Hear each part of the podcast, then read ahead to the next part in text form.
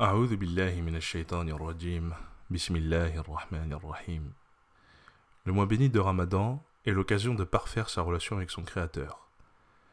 Nous avons abordé dans les épisodes précédents les aspects de perfectionnement des relations avec soi et avec ceux qui nous entourent. J'aimerais parler aujourd'hui de la relation que chacun de nous se doit d'avoir avec son Créateur. En effet, de par le jeûne en lui-même, il y a un lien qui s'établit entre chaque jeûneur et son Créateur. Ce lien s'établit par le fait que la récompense du jeûne n'est pas établie par avance, et dépend donc du degré d'investissement de chacun dans les actions recommandées durant ce mois, afin d'en maximiser les effets. Beaucoup se demandent quel est le sens ultime de la vie. Le Coran répond très simplement à cette question dans le verset 56 de la sourate 51 je n'ai créé les djinns et les hommes que pour qu'ils m'adorent. Et pour ce qui est des bases de l'adoration, d'après Abdallah ibn Omar, qu'Allah les agrée lui et son père, le prophète sallam a dit L'islam est bâti sur cinq choses. L'attestation qu'il n'y a pas d'autre divinité qui mérite d'être adorée si ce n'est Allah et que Mohammed est le messager d'Allah.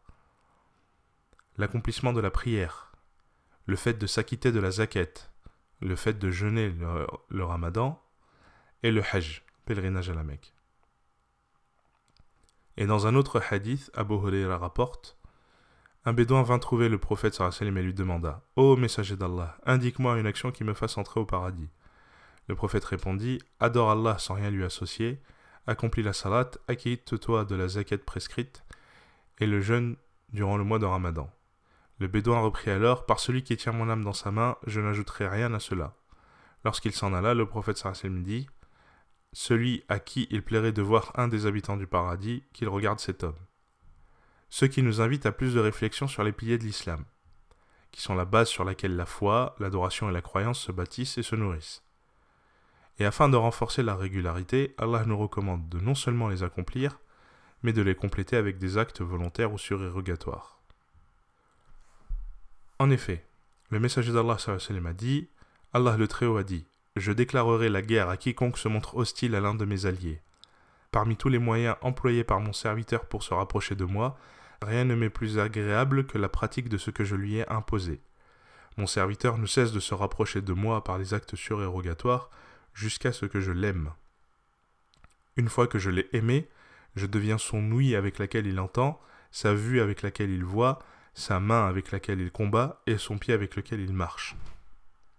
S'il me demande alors quelque chose, je la lui donne, et s'il me demande ma protection, je la lui accorde. Et à propos de l'amour d'Allah, qu'il peut accorder à l'un de ses serviteurs, d'après Abu Huraira radiallahu le prophète sallallahu m'a dit Lorsqu'Allah aime un serviteur, il appelle Jibril salam et lui dit J'aime un tel, alors aime-le. Alors Jibril l'aime. Ensuite, Jibril appelle les habitants du ciel en disant Allah aime un tel, alors aimez-le et les habitants du ciel l'aiment.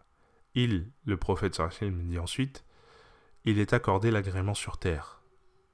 Et si Allah déteste un serviteur, il appelle Jibril et dit Je déteste un tel, alors déteste-le. Alors Jibril le déteste. Ensuite, Jibril appelle les habitants du ciel en disant Allah déteste un tel, alors détestez-le.